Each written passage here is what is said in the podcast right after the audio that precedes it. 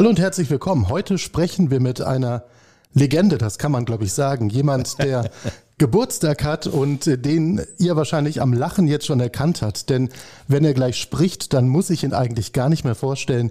Hier bei mir ist heute die absolute Reporter-Legende Werner Hansch. Er ist Geburtstagskind. Hallo Werner, herzlichen Glückwunsch. Ja, vielen Dank dafür. Auf jeden Fall schon mal äh, vielen Dank. Du das mit der Gelände. Das hat mir äh, nicht so ganz gut gefallen, weil die sind doch alle tot, die Legenden. Ne? Es gibt lebende und Legenden, ich ja? bin ja noch hoffentlich einigermaßen vorzeigbar. Also du sitzt hier neben mir äh, in voller Blüte und, und ja. frisch und äh, wir ja. lachen viel. Also ich habe das Gefühl, es gibt auch Legenden, die mitten im Saft stehen. Oh je, oh je. so ist es gemeint. Äh, wir duzen uns, das sage ich gleich voraus, damit sich die äh, Hörer nicht wundern und ähm, ja, das ist auch gleich meine erste Frage, wenn wir über die Stimme reden. Ähm, Menschen kennen dich seit vielen Jahrzehnten. Woran wirst du eigentlich eher erkannt? In der Stadt, wenn du einfach durch die Gegend läufst und die Leute sagen, den kenne ich vom Sehen? Oder dadurch, dass Leute sagen, Moment mal, die Stimme, die kenne ich doch? Nein, nein, das Letztere ist eindeutig der Fall. Ne? Also es ist ja so, ich bin ja, ähm, ja in meiner äh, Laufbahn als Reporter äh, selten vor der Kamera aufgetreten. Auch schon mal und natürlich war ich auch in anderen Formaten, ne? da äh, zum Beispiel bei Promi Big Brother äh, im Jahre 2020. Da haben mich auch ein paar Menschen gesehen, das ist so. Nein, aber äh, erkannt werde ich in der Tat äh, an der Stimme, das ist so. Und das erlebe ich heute immer noch wieder, wenn ich zum Beispiel im Fußballmuseum bin. Ne? Das ist heute, für mich persönlich ist das etwas wie mein zweites Wohnzimmer. Ne? Bin ja da Spezialgast, habe mal eine schöne Arbeit gemacht, auch für den Direktor, habe äh, ein Buch eingelesen, was der geschrieben hat. Das war äh, schon eine schweißtreibende Arbeit, das hat auch sehr viel Spaß gemacht. Und, äh, und seitdem bin ich dort regelmäßiger Gast. Und äh, ich darf auch parken, immer hinter dem Museum. Das ist ganz, ganz wichtig, denn ich weiß, was ich über etliche Jahre vorher immer zahlen musste in der Tiefgarage am Bahnhof. Ne? Ich wollte gerade sagen, wer die Dortmunder Innenstadt kennt, der weiß, was für ein Privileg das ist. Das ist so. Wenn man ja. hier einen Parkplatz hat. Ja, natürlich. Mehr kann man eigentlich nicht erreichen, oder? Nein. Falls wir mal auf die ganzen Auszeichnungen, die du bekommen hast in diesem Leben, aber du darfst frei parken in der Dortmunder ja. Innenstadt. Mehr geht nicht. Du hast äh, die Spiele, die du vor allem eben hinter der Kamera vor dem Mikro kommentiert hast, angesprochen. Es waren so um ja, ungefähr anderthalb tausend oder sowas wahrscheinlich.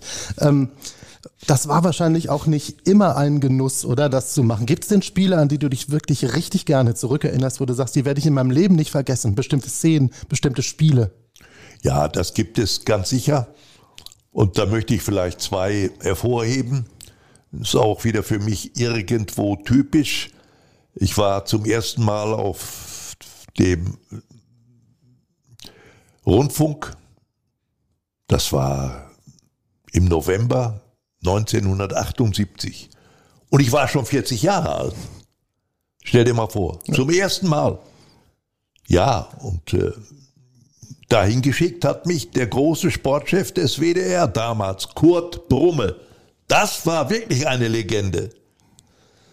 Er als Fußballreporter, aber noch viel mehr durch seine Boxkämpfe, die der übertragen hat. Hm. Muhammad Ali, oh ja. der hatte in seiner Kellerbar ein paar wunderbare Boxhandschuhe, ganz in Rot.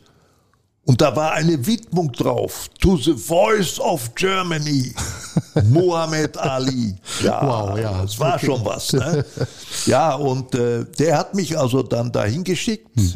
Nach Münster.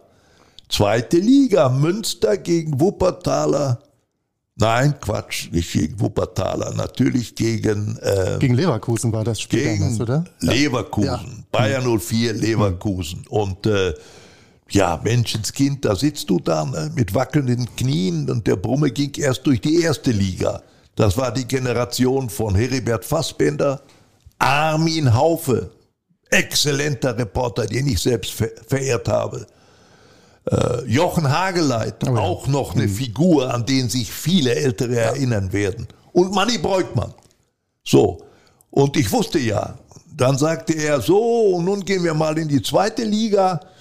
Da spielt ja heute Leverkusen und wenn die aufsteigen wollen, dann müssten sie eigentlich. Und ich merkte, je länger er sprach, wurde mir hier alles steif, der ganze Unterkiefer. Ja. Ne, weil ja klar, wenn der aufhört, muss ich anfangen. Und beim Rundfunk kannst du nicht schweigen, du musst irgendwas sagen. Ja, und was ich dann gesehen habe, das war alles andere als zum Sagen. Ständig gingen sich Spieler an die Wäsche. Mhm. Ja, Rudelbildung, unentwege Rudelbildung. Was willst du da kommentieren, ne? Also ja, sehr schwierig. Ja, ne? Ich war ja nicht so ganz nah dabei, ja. da wäre ich vielleicht dazwischen gegangen. Ich war, ja, natürlich. Oh, oh je, oh je.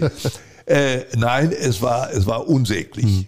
Also ich, ich sage es am Ende ganz kurz: Es fiel kein Tor, aber in diesem Spiel hat es etwas gegeben, was es nur einmal vorher gegeben hatte in einem Spiel auf dem Betzenberg in Kaiserslautern. Vier rote Karten. Kein Tor, aber vier rote Karten. So. Und ich weiß noch, ich war am Ende durchgeschwitzt vom Haupt bis in die Zehen.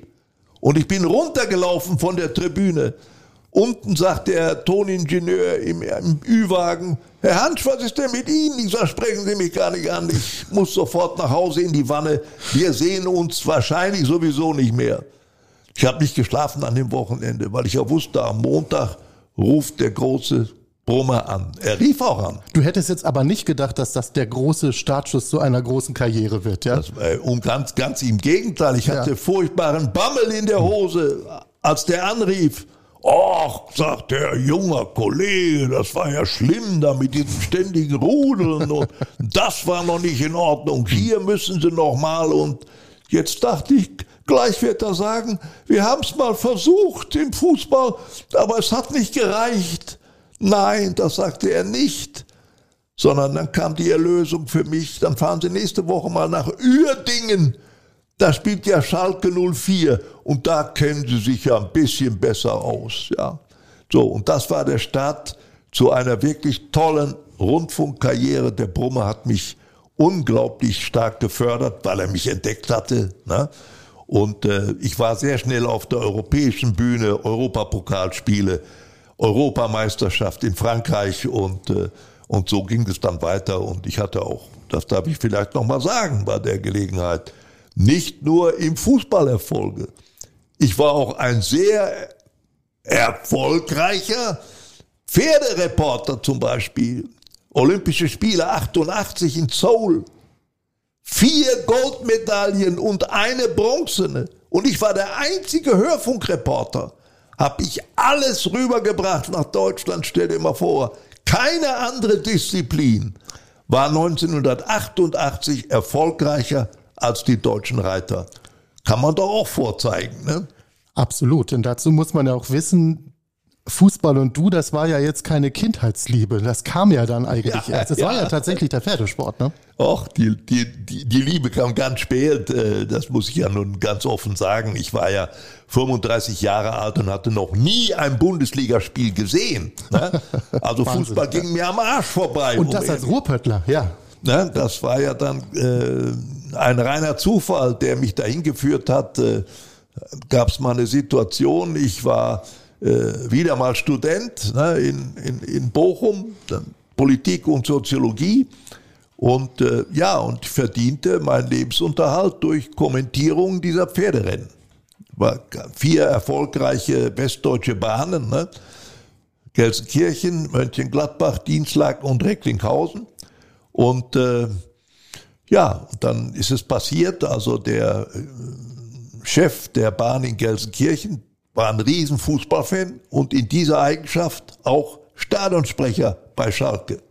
So, und dann kam der 24. Februar 1973. An dem Tag hat das Schicksal eingegriffen. Auf der Rennbahn in Gelsenkirchen war ein Brand auf der Tribüne. So? Und äh, eigentlich sollte ich da meinen Job machen, denn es waren Pferderennen angesagt. Da sah ich die Feuerwehr und so, was ist denn hier los? Da sagt er zu mir, um die Rennen musst du dich heute gar nicht kümmern. Du musst heute was ganz anderes für mich machen. Ja, was denn? Du musst mich auf Schalke vertreten. Habe ich gesagt, Hans, entschuldige, das ist unmöglich. Ich habe doch noch nie ein Bundesligaspiel gesehen. Red nicht! Das musst du für mich machen. Er hat schon eine Taxe bestellt und hat er mich auf die Hinterbank geschoben. Und dann rief er noch hinterher, dann gehst du zu Oskar Siebert, der wird dir alles erklären. Ja, ja. Oskar Siebert hatte ich noch nie im Leben gesehen vorher. Und als ich da ankam, da sah ich tausende Menschen. Ja, am Ende waren es 30.000. Und äh, ich, ich, hatte, ich hatte wackelige Knien und die Hose voller Angst. Was wird hier wohl passieren? Und der Siebert, äh, der hatte ja keine Zeit für mich. Eigentlich sollte er mir alles erklären. Hatte der Hans Schneider noch mir hinterhergerufen im Taxi. Nee, nee, der hatte ganz andere Themen äh, zu, zu diskutieren. Ja, eine Woche später wusste ich, was der hatte. Ne? Es war ja 71 der große Bundesliga-Skandal. Die Schalke hatten ein Spiel verschoben in Bielefeld. Und die waren alle gesperrt. Ein Jahr gesperrt. Fischer, Abramczyk, oh ja. hm. Rüssmann, Lütke Bomert, Fichtel, alle gesperrt. Und die mussten mit einer im Grunde amateurhaften Mannschaft versuchen, den Klasseerhalt zu schaffen. So, das ging mir alles hinten vorbei. Ich konnte das überhaupt nicht einordnen und ja, und dann hat mich der Siebert weggeschickt, weil er andere Sorgen hatte. Wie gesagt, genau die, mhm. die ich eben erzählt habe. Und dann war ich da in diesem kleinen Marathontürchen. Da stand ein alter Mann, ziemlich äh, zerfucht im Gesicht und so weiter. Und der hatte vor sich so eine Karre, die war so ein Stück größer, wie er groß war mhm. und wollte gerade nach draußen. Das war der Mann, die Strich, der die Striche zog. Mhm. Mit echter Kreise noch. Ja. ja also Außenbahn, Mittelkreis und ja. so weiter. Ja. Und äh, den habe ich in meiner Not angefleht. Ne? Ich soll hier heute, also, aber ich war noch nie hier. Oh, hoffentlich geht das gut. Ja, ich sage, ja, hoffentlich. Wo geht der denn immer hin? Der Sprecher, ja, gucken Sie mal, hier ist so eine Feuerleiter. Die ist heute noch da. Ja, ja. Da geht der immer hoch und dann müssen Sie mit einem Hüftschwung über die nächste Mauer und da in der ersten Reihe, da sitzt er immer. Da, das gab nur einen Werbeschriftzug. Martini. Ui. Ja, dieser italienische Aperitif. Ja. Mhm. Und ich glaube, über dem letzten I, da siegt der immer. Dann zog der ab mit seiner Karre und ich bin da hoch, war noch kein Problem mhm. mit dem Hüftschwung über die Mauer. Und dann kam ich dahin, da saß, sah ich auf einem Stuhl lag ein zerknülltes Metallmikrofon. Und auf den Lautsprechern plärrte Musik. Alles schon ver vergammelt. Ne? Da wurde auch nichts mehr gemacht, weil am 4. August 1973 war die Eröffnung des Parkstadions. Gelsenkirchen ja, war ja WM-Stadt, ja. Mhm. genau wie Dortmund. Ja. Übrigens. Ne? So, das neue Parkstadion ist dann eröffnet worden und äh, ich saß aber noch in diesem alten ne? Arena und, auf Schalke. Ja. Und dann sitzt du da und siehst bis kurz davor dein erstes Bundesligaspiel zu sehen und auch gleich als Stadionsprecher zu fungieren. Ja. Das ja. ist also, ich kann mir vorstellen, dass man da schlotternde Knie und wahrscheinlich auch eine brüchige Stimme dann hat. Alles Mögliche, alles da? Mögliche, was ja. da zusammenkommt. Ja. Ne? Und ich, äh, äh, irgendwann, es war vielleicht 20 nach drei, kam ein junger Hüpfer die Feuerleiter hoch, der hat der Zettel in der Hand, da war die Mannschaftsaufstellung drauf. Der suchte jetzt den Stadionsprecher, ja, den fand er nicht. Ja, wer macht das denn heute? Ja, ich. Dann gab er mir den Zettel und bin heute noch davon überzeugt, was ein richtiger Fußballfan da erlebt hätte, bei den Namen, die er da gelesen hat, die mir alle nichts bedeutet haben. Natürlich nicht. Du kanntest die ja alle nicht. Sepp Meier. Ja. Kennt man. Franz Beckenbauer, der mir am Arsch vorbeiging, hatte ich mal in der Zeitung gelesen, den Namen. Für mich ohne jede Bedeutung. Ja. Paul Breitner, Uli Hoeneß und Gerd Müller, der Bomber der Nation. Keine Diese so schlechte Mannschaft. Legenden spielten ja. an diesem Tag in der Arena auf Schalke gegen, Arena ist ja Quatsch, gegen diesen, in diesem äh, wie hieß das denn damals? Ja, das, das alte, das Vorgängerstadion vom Parkstadion. So ist es, ja. ja. Das ist am besten so. Ja. Ne? Da weiß jeder noch, was gemeint ist. Und äh, ja, das ging mir alles hinten vorbei. Ne? Also ich konnte das auch sportlich gar nicht einordnen und ja, dann habe ich natürlich in, äh, ein bisschen Euphorie äh, in, in, unter den 30.000 habe ich dann schon gespürt. Dann habe ich die, die Schalker-Fans angesprochen, war ja auch falsch. Man begrüßt ja erstmal die Gäste. Hm. Ne? Ich habe gleich angefangen mit Schalke ne? und hier mit der Startnummer 1, Norbert Niekpur. Ne? Da die haben 30 hm. Menschen äh, euphorisch gelacht ne? und dieses Lachen hat mich sehr verletzt. Hm. Ne? Es hat mich verletzt und ich habe gedacht, mein Gott, was habe ich denn jetzt gemacht? Ne? Und, und nee, also von dem Moment war für mich eigentlich klar, ich bin heute hier in Vertretung, aber nie wieder, nie wieder. Das hat dieses Lachen bei mir ausgelöst. Ja. Hm. Die Leute mussten aber lachen, ehrlich gesagt, weil die wussten ja nicht, dass ich vom Pferderennen kam. Und der Unterschied ist eben, Pferde haben Startnummern beim Rennen. Aber Fußballer haben nur Nummern. Das war mir nicht bekannt. Ne? Und das konnten, ja, die, konnten die Leute eben auch nicht richtig einordnen, weil sie es halt nicht wussten. Und insofern war ihr Lachen schon in Ordnung, aber für mich war es eine Verletzung. So, nie wieder. Ne? Und dann ist äh, eben Folgendes passiert. Die Bayern gingen in Führung, aber sehr spät. Ja, ich glaube, es war so 2, 53. Minute. Uli Hoeneß machte das 1 zu 0 für die Bayern. Das war ja noch sehr charmant, muss man sagen. Hatten ja alle damit gerechnet, die würden jetzt von den Bayern niedergemacht werden. Nee, so war das nicht. Und das mhm. Schlimmste kam dann am Schluss. Es war so die 84., 85. Minute. Da hatten die Spieler, ein, die Schalker einen Spieler, der hieß Peter Imke. Mhm. Der kriegte, ich glaube, das war Zufall, den Ball an den Hinterkopf. Mhm. Und von da aus nahm er eine solche Kurve, dass auch Sepp Meier nichts mehr verhindern konnte. Der Ball war drin und das Ende dieses Spieles war tatsächlich 1 zu 1. Und dieses 1 zu 1 war für mich wie ein Wegweiser in mein weiteres Leben. Wie ein Wegweiser. Will ich kurz erläutern. Ja, gerne. Warum? Ich habe noch eine Viertelstunde auf meinem Platz gesessen, bis die Tribüne ziemlich leer war. Mhm. Und dann habe ich die Leute verabschiedet, wie ich das äh, gewohnt war. Meine sehr verehrten Damen und Herren, ja, ich äh, wünsche Ihnen jetzt noch einen angenehmen Heimweg und ein erholsames Wochenende und dann bis zum nächsten Mal. Aber ohne mich, ohne mich. Und dann bin ich runter, ja. auf dem Weg über die Feuerleiter wieder runter in das kleine Marathontürchen. Und genau in diesem Moment, sowas macht das Schicksal, kommt Günther Siebert aus der Schalker Spielerkabine, natürlich hoch euphorisiert durch das Endergebnis, ganz wichtiger Punkt im Abstiegskampf. Der war schon an mir vorbei, drei, vier Meter. Plötzlich dreht er sich um auf dem Absatz und sagt, sagen Sie mal, haben Sie nicht heute hier gesprochen?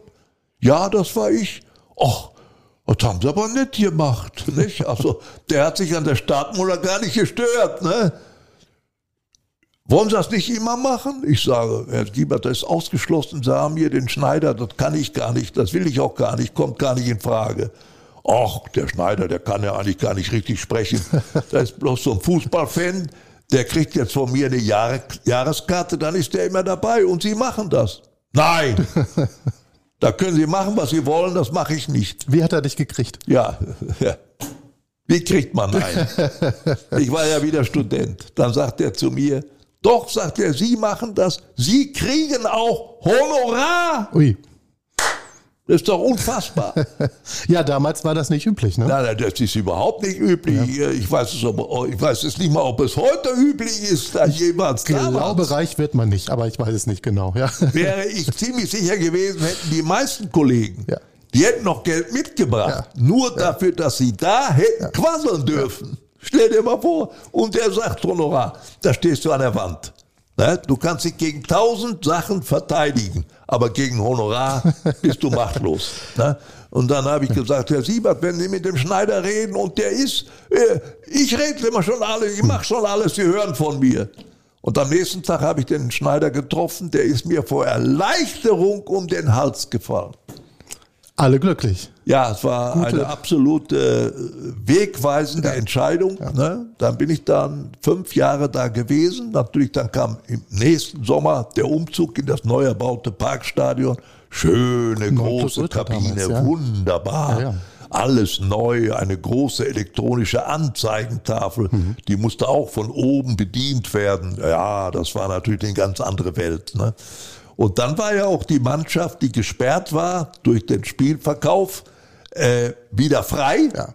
Und ich glaube noch, diese Mannschaft damals, eine viel bessere hatten sie seitdem eigentlich gar ja. nicht mehr so richtig. Ne? Vielleicht noch 97, da war die Mannschaft und ich glaube auch der Trainer natürlich äh, nochmal etwas, was bei Schalke, glaube ich, wirklich herausgestochen ist. Äh, UEFA Cup Gewinn 97, da warst du in gewisser Weise auch beteiligt. Nicht mehr als Stadionsprecher, aber du hast das kommentiert damals, das Endspiel. Ja, ne? ja das, in der, das war so. Das absolut. absolut äh, äh, wir hatten die Rechte mhm. an diesem Entscheidungsspiel. Wir, das ist Sat 1 in dem Fall, ne? Richtig, genau. Ich war ja Chefkommentator ja. bei, bei RAN Sat 1 Fußball. Ne? Da, bin ich hingegangen, 92. Äh, Fassbinder hatte mich in die Sportschau geholt. Da habe ich Fernsehen gemacht, zwei Jahre lang. Und Rundfunk, oft auch beides in einem Spiel. Ja, ja, das war schon eine sehr äh, ja, trickreiche Geschichte und aber ich habe sehr viel dabei gelernt, sehr viel gelernt und äh, und dann ging ja die Bundesliga zu Sat 1.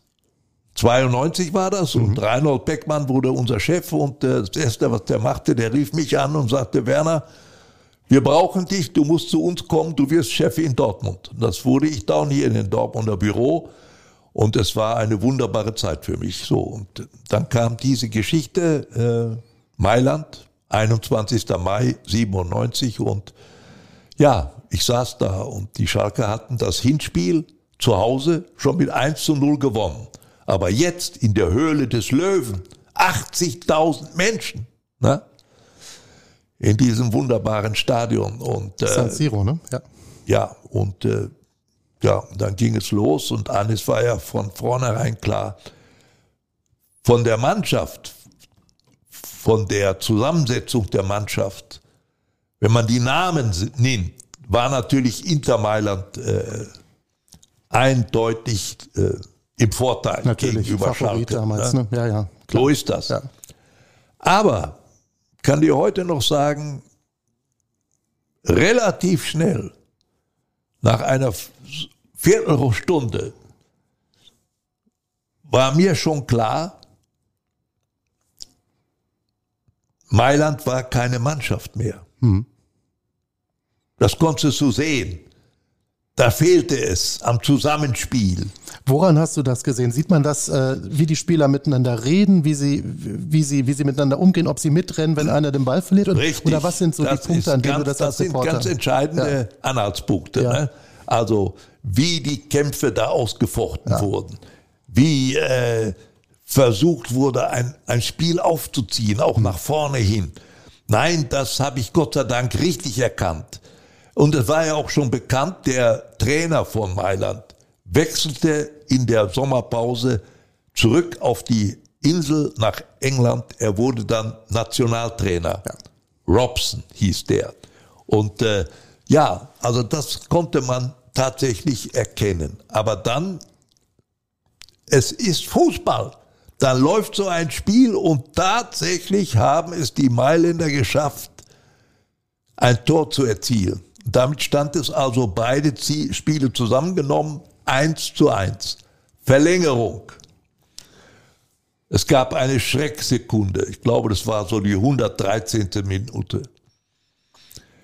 Einer der Mailänder Stürmer, Mario Ganz hieß der,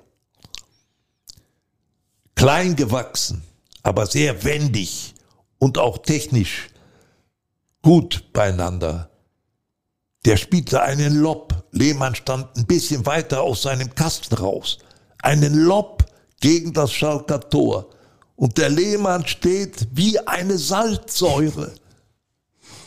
Steht er da und schaut dem Ball hinterher. Ja. Ja. Er hätte ihn nie mehr erreicht, nie mehr. Und was macht das Schicksal? Das Schicksal führt den Ball an die Querlatte. Und von da aus fällt er zurück ins Spielfeld. Das kannst du normalerweise nicht aufzeichnen, so etwas. Aber so war es. Wahnsinn. Wäre ja. drin gewesen, war alles aus und zu Ende. Na? Nein, war nicht so. Es blieb bei diesem 1 zu 1 aus beiden Spielen Elfmeterschießen. So.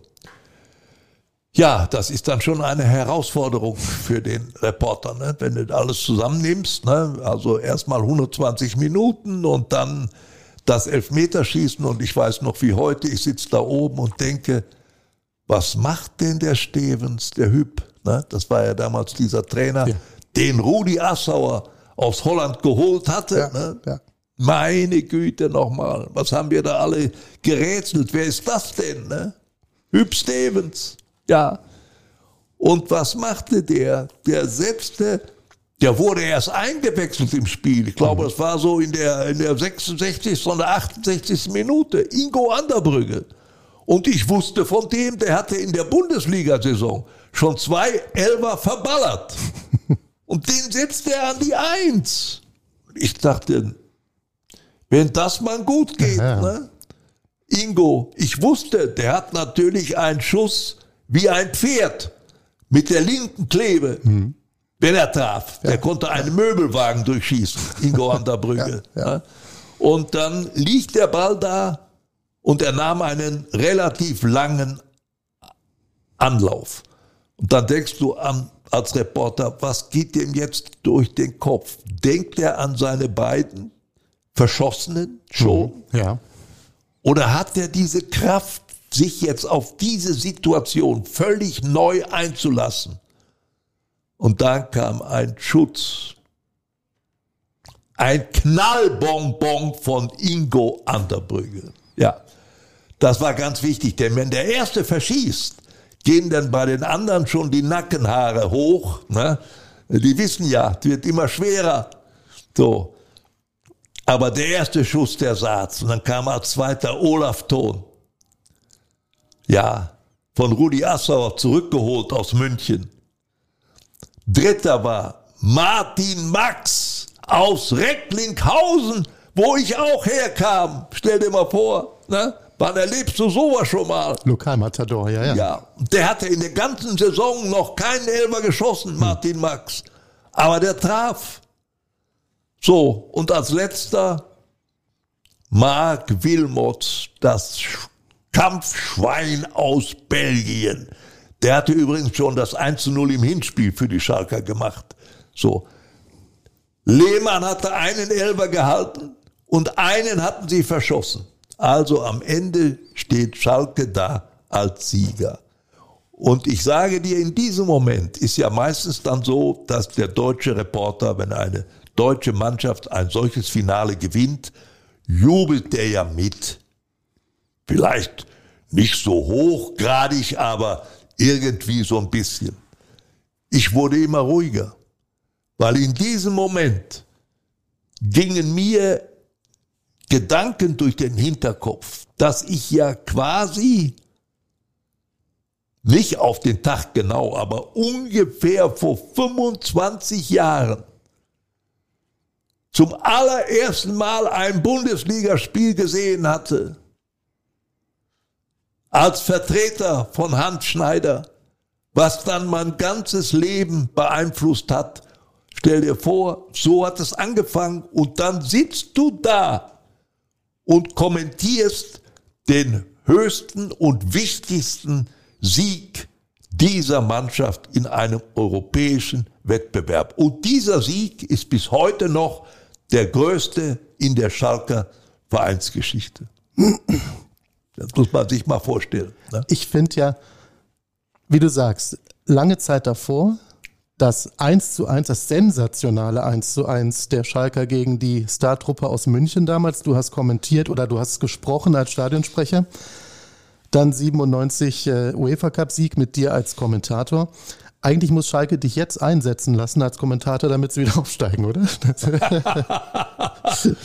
ja, das wäre etwas, nicht wahr? Ich habe aber das Gefühl, äh, der äh, Bundesliga-Fußball insgesamt, natürlich gibt es da auch Unterschiede, das ist ja auch klar, aber äh, vom Tempo her äh, ist das eine ganz andere Nummer als zu der damaligen Zeit. Trotz Beckenbauer und Müller und Hoeneß, das muss man mal ganz klar sagen. Ne? Also wer heute nicht ein, ein bestimmtes Tempo hat, der muss gar nicht erst anfangen. Der hat keine Chance. Das ist so. Ne? Also Ballgefühl, Technik, äh, so wie Mario Basser vielleicht, aber nicht der große Kämpfer, der große Läufer, das reicht heute nicht mehr. Die Nein. müssen alle. Also das hat sich aus deiner Sicht verändert. Auch, das ja. hat sich ganz entscheidend ja. verändert. Es ist ein ganz anderes Tempo geworden ja. und äh, deshalb wäre es für mich heute zweifelhaft, ob ich mit meiner Zunge noch folgen könnte. Ne? Ich habe äh. nicht das Gefühl, dass du langsamer geworden bist. Aber, aber gut, trotzdem kam dann irgendwann tatsächlich der Tag, wo der Chef dann sagt, Werner, du bist jetzt im Ruhestand. Ja, ja. Äh, das für jemanden, der nicht nur den Job als Sportreporter geliebt hat, sondern der eigentlich diesen Job gelebt hat, für den das das Leben war, ein großer Teil des Lebens war. Wie war das denn für dich dann plötzlich nicht mehr da zu sein, nicht mehr hinter dem Mikro zu sitzen oder zu stehen? Ist das, ja, das eine war, dieser das, Brüche? Also, also diese erste Bemerkung, es war ja bei einer großen Betriebsversammlung, die wir hatten ja. von Sat 1 mhm. in München. Und da ging ja schon vorher Gerüchte. Hast du schon gehört? Ja, was denn? Kirch soll pleite sein. Kirch soll pleite sein. Kann ich mir nicht vorstellen. Ja, und dann hatten wir diese Versammlung. Es waren bestimmt über 200 äh, angestellte Mitarbeiter oder vielleicht waren es auch noch mehr. Ich weiß es gar nicht. Auf jeden Fall auf einer gewissen äh, kleinen Bühne saß unser Programmdirektor, Michael Lyon. Und der hatte sich alle Mühen genommen, den Kollegen zu erklären, wie die Situation tatsächlich war. Bisschen später waren es nicht mehr nur Gerüchte, da war es Tatsache. So, und, äh, und dann guckt er über die Köpfe und sieht mich hinten an der Wand sitzen. Und dann sagt er auf einmal, du hast ja Glück. Was meint er denn jetzt? Ich hab Glück. Ja, du gehst doch, am, du gehst doch im August in Pension. Da habe ich den angeguckt von hinten und habe gedacht, ist, ist der verrückt? Spinnt der? Hm. Wieso habe ich Glück? Ich konnte mir nicht vorstellen, dass es für mich zu Ende sein sollte. Ja. Ne? Hm. Also zu Ende sein sollte mit meiner Tätigkeit, mit der ich so verwachsen war. Abläufe, Bewegungsabläufe auf einem grünen Rechteck mit meinen Möglichkeiten in der Stimme und in der Sprache, mit beiden, so intensiv über ein Medium zu transportieren, dass viele andere Menschen offenbar ihre Freude daran hatten. Dass das, das, ist, das, zu Ende sein sollte, nur ja. weil ich 65 Jahre alt wurde. Das wollte ich nicht glauben. Ich bin an der, ich habe mich blamiert, weil ich habe das frontal, äh, habe ich dem widersprochen, dem Programmdirektor. Alle haben gelacht. Ja. Ja. Da hast du vielleicht für den Lacher auf dieser ja doch eigentlich sehr ernsten Betriebsversammlung. Das war wirklich ein Lacher. Ja, ja. Ich kann, ich kann noch heute mich genau erinnern. Ich ja. bin an dem Tag, ich wäre geflogen. Hm. Das war aber viel zu lange. Ich bin im nächsten Zug sofort nach Hause, oben in mein kleines Büro, in die oberste Schublade, habe ich rumgekramt und dann hatte ich den Vertrag in den Händen. Es war ganz normal. Diese Festanstellungsverträge liefen alle aus mit 65. So. Da hatte ich es schriftlich. Das war so. Ne? Und das war für mich äh, letztendlich dann eine, eine sehr folgenschwere Einsicht, die ich dann leider einstecken musste. Ne? Hm. Und äh, es war so, ich hatte zu der Zeit eine Menge Geld, hm. weil ich immer gut verdient hatte. Und eine Menge Zeit. Und das kann eine gefährliche Kombination sein. Du gehst damit ja auch offen um und sprichst darüber, dass was bei dir dann passiert ist in den Jahren danach war, dass du dir offenbar, ohne es zu wissen, was gesucht hast oder du, du brauchtest was und hast dann was gefunden für dich, was gefährlich war. Das waren die Sportwetten. Ja, nicht nur, ich bin ja, äh, Sportwetten habe ich nur ganz, ganz selten gespielt, äh, weil mir das äh, nichts bedeutet hat. Ja, also ja. damals zum Beispiel Oli Kahn, der war ja Testimonien bei einem großen Sportwettenanbieter. Ja, wenn der dann immer kam in der Pause, nicht, mit dem roten Telefon, jetzt nochmal nachwetten, ne, Bonus sichern und so weiter. Ja, ja. Äh, das ging mir hinten vorbei. Ne? Okay. Ne? Nein, ich habe äh, ganz was Schlimmeres entsetzt, das, entdeckt. Das waren Pferdewetten. Pferdewetten, das meine ich, ja. ja. Das war äh, mhm. leider dann das Problem, dass ich äh, dann ziemlich schnell in diese Krankheit gefallen bin. Ne? Und das ist immer äh, ein großes Problem und das, ich kann alle Menschen, nur aus meiner Erfahrung, kann ich allen Menschen sagen, die sich diesem Zeitpunkt nähern, dass es aus ist mit dem Berufsleben. Ne? Ich spreche immer gerne in diesem Moment von diesem sprichwörtlichen, treuen Buchhalter. Der macht 40 Jahre einen wunderbaren Job, hat kaum einen Tag gefehlt, und alle seine Bilanzen stimmten immer bis auf den Pfennig.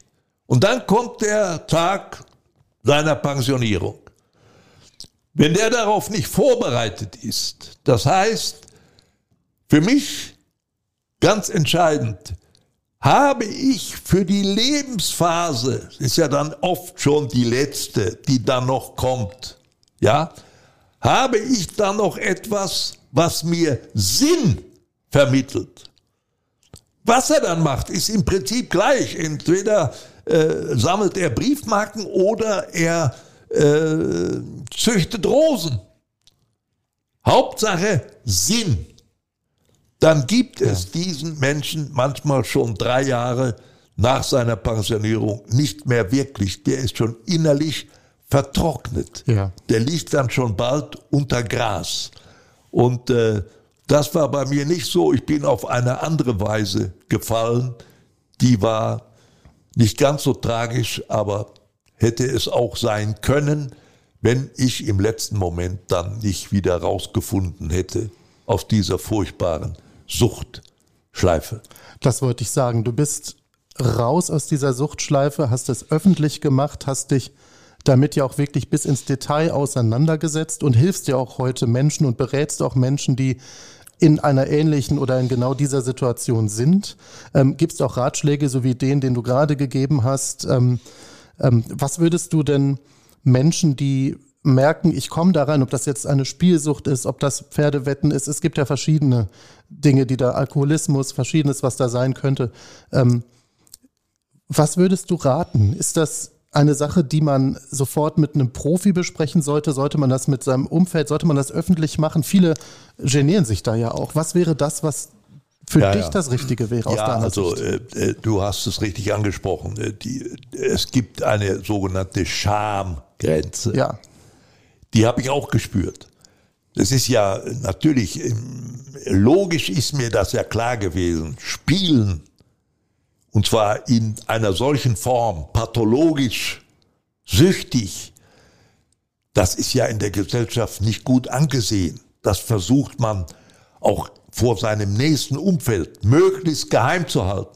Habe ich ja auch geschafft, jahrelang. Ne? Bis ich am Ende konnte ich es nicht mehr dicht halten.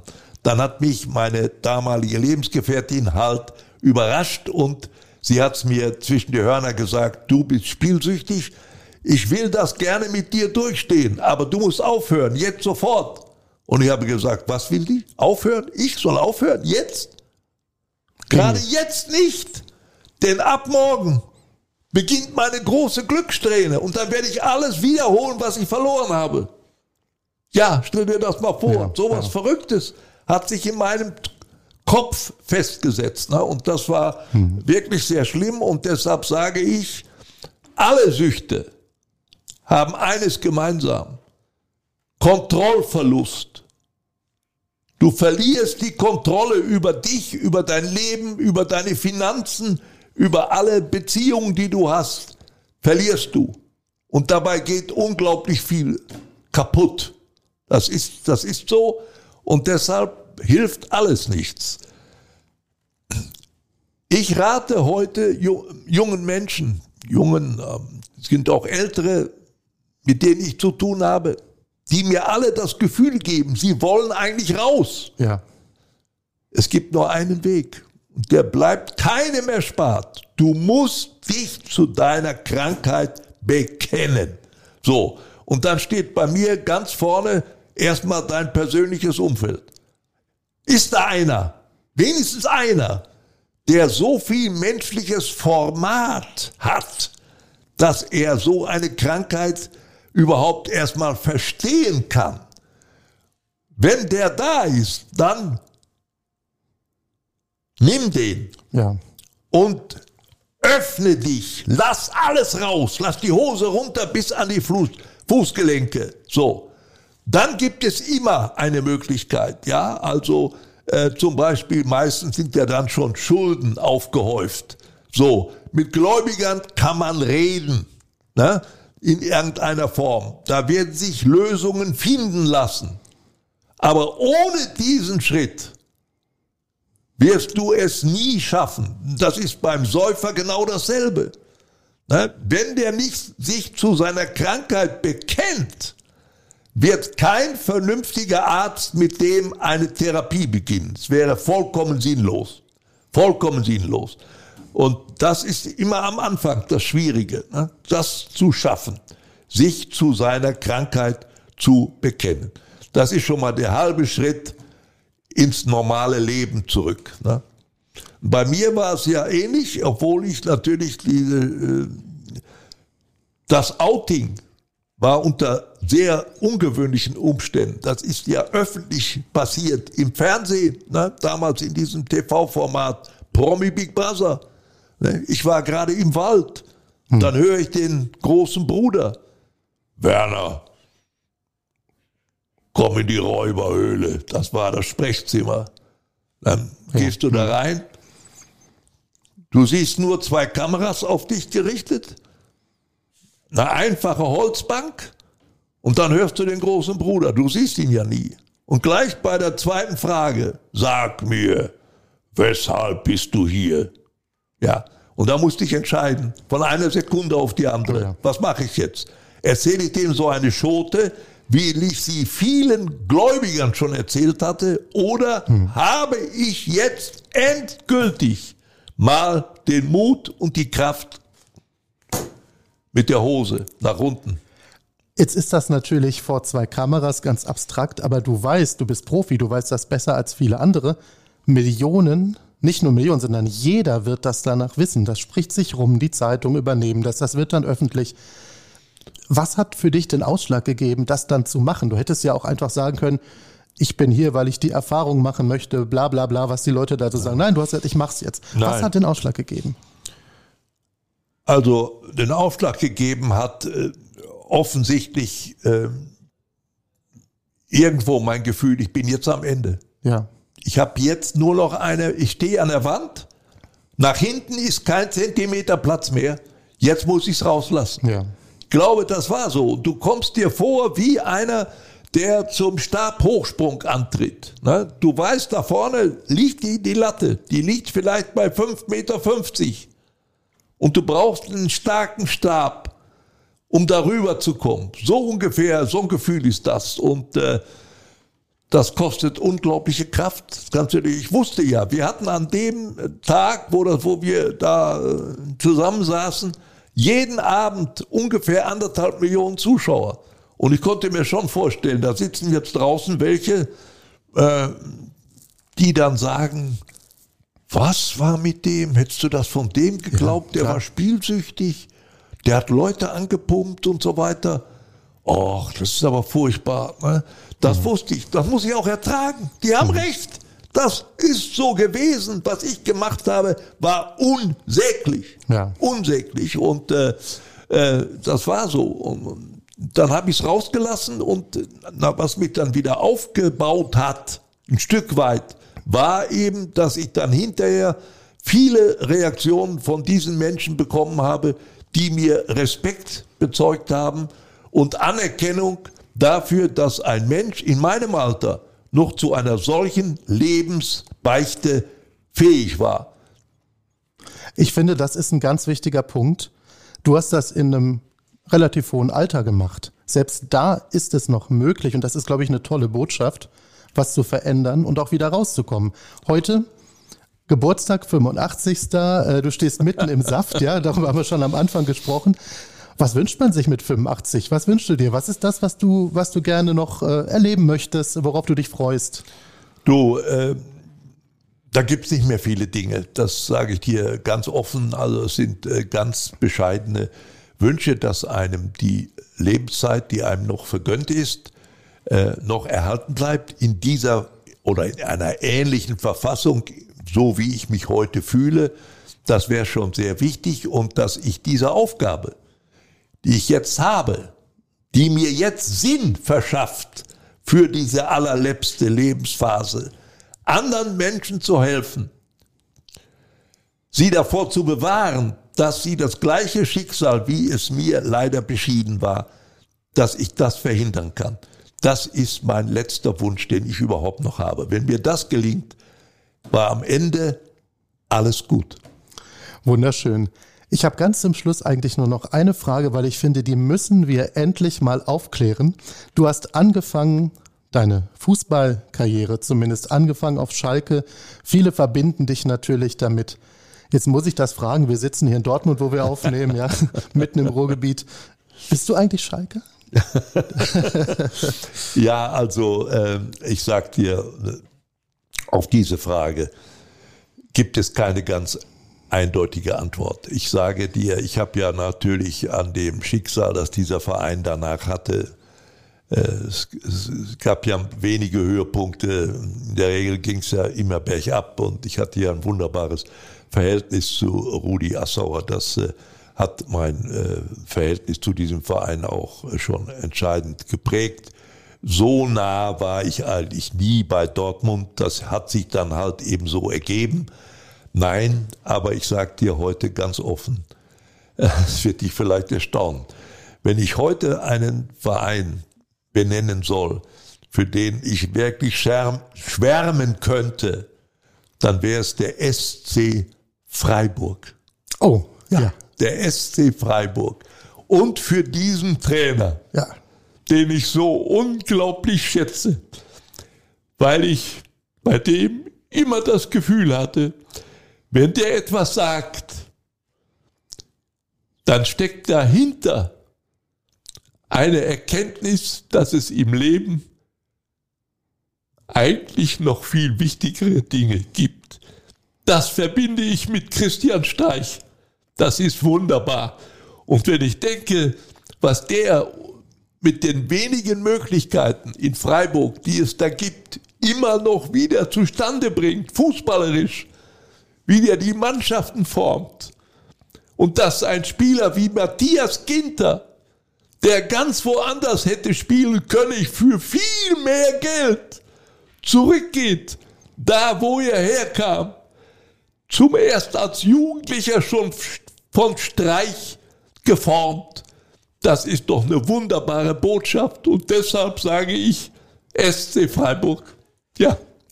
Ich äh, grüße ganz herzlich in den ja, Süden und hoffe, doch, die Freiburger freuen sich. Aus der Zwickmühle, Schalke oder Dortmund musst du doch zugeben, elegant rausgekommen. Ne? Ich hätte an deiner Stelle ja Bochum gesagt, dann wäre es auch raus gewesen. Aber ja, Mensch, äh, Werner Hansch, ganz, ganz herzlichen Dank. Ich kann noch sagen, wir freuen uns, du wirst äh, in Zukunft mit uns in dieser Saison einige Spiele ähm, hier in Dortmund mitkommentieren. Das heißt, wer möchte, kann Werner auch äh, wie gewohnt hinter dem Mikro ja. wieder erleben. Da freuen wir uns sehr drüber und drauf. Und ähm, ja, kann sagen, herzlichen Glückwunsch zum Geburtstag und äh, alles Gute, viel Gesundheit vor allem. Und ich bin mir sicher, dass du mit deiner Botschaft noch sehr durchdringen wirst, äh, ähm, weil, wie du gesagt hast, ja nicht nur deine Stimme, sondern auch die Bilder, die du damit erzeugst, ja allgegenwärtig sind. Ganz herzlichen Dank dafür. Das waren die Gespräche von hier. Äh, wenn ihr Lust habt, äh, in Zukunft öfter, dann freuen wir uns. Äh, da freue ich mich dann auch und sagt Tschüss und auf bald, euer Olli Rasche. Ja, und von mir auch vielen Dank und alles Gute. Danke dir.